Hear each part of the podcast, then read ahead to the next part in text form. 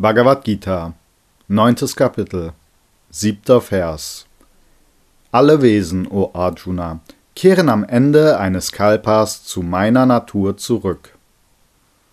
Zu Beginn des nächsten Kalpa lasse ich sie wieder erscheinen. Kommentar von Swami Shivananda Prakriti Die niedere, untergeordnete Natur – die sich aus den drei Eigenschaften Sattva, Rajas und Tamas zusammensetzt.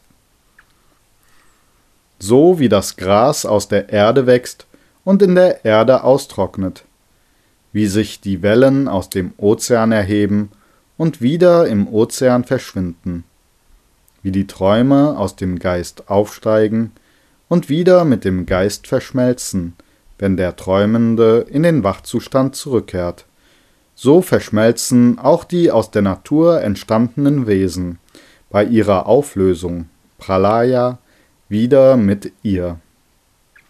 Pralaya ist die Phase der Auflösung. Maha Utpatti ist die Zeit der Schöpfung. Vergleiche 8. Kapitel, Verse 18 und 19